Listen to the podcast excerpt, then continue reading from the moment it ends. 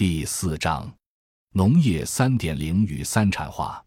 农业三点零也可以称之为农业三产化，是把农业直接和第三产业结合。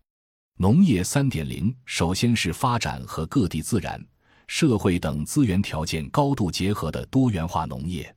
其一，农业绿色化，要包括景观、休闲、旅游和教育文化等；其二，要制度创新。使得依托在地化自然资源生存的老百姓获益，自主地构建能够共享长期收益的综合性合作社制度。其三，要政府协调才能实现共享，纳入金融、保险、房地产、饭店业等非农业务，其收益通过合作社返还本地老百姓。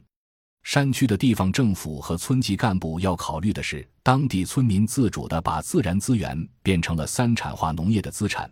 大家因共享收益而自觉地维护资源环境，并且山区要保持山清水秀，就不能轻易改变原生态的作物结构。欧洲的地方政府立法鼓励农业多样化种植，禁止农户成片调整作物结构。因为景观农业要求四季有景，如果改成单一品种大面积种植，就只有一季景观，另外三季游客不来，地方就没收入。山区多样化景观维护好了，下一步就是搞休闲旅游农业，这就需要我们保留乡土文化，要有乡土建筑艺术和十里不同风的传统文化，那就得有题材，把城里人吸引来，进而发展到养生农业。工业化时代讲究时间就是金钱，效率就是生命，在生态文明时代则改为追求绿色可持续。于是，在慢城中的慢生活就需要慢食，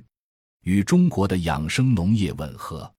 城里人来要吃有机产品洗胃，喝山泉清水洗血，呼吸山间空气洗肺，在青山绿水之间养生则洗心。农业三产化，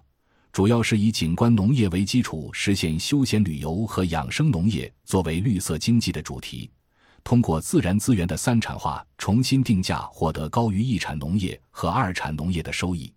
山区比平原地区有更好的条件实现跨越式发展。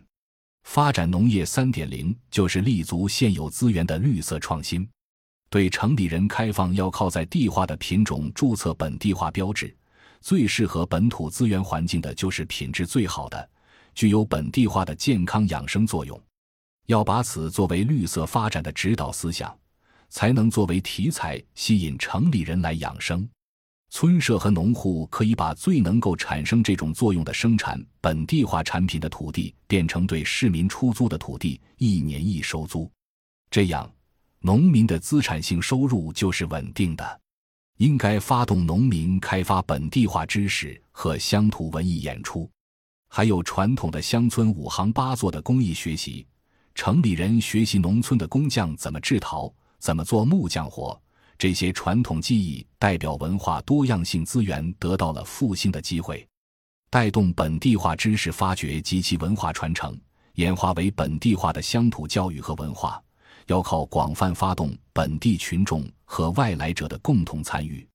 这些在过去靠招商引资搞出来的二产化农业中都是没有的内容。大多数地方政府都要协调，改变追求招商引资搞农业一点零和二点零的工业化思维。如果没通过协调实现共享，也没对城里人开放，这个绿色创新就难以发展。所以，以上讲农业三点零的三产化农业，也是打造未来农业四点零的绿色发展的序曲。接着就是要进一步借助互联网工具。实现农业四点零的社会化加生态化。感谢您的收听，本集已经播讲完毕。喜欢请订阅专辑，关注主播主页，更多精彩内容等着你。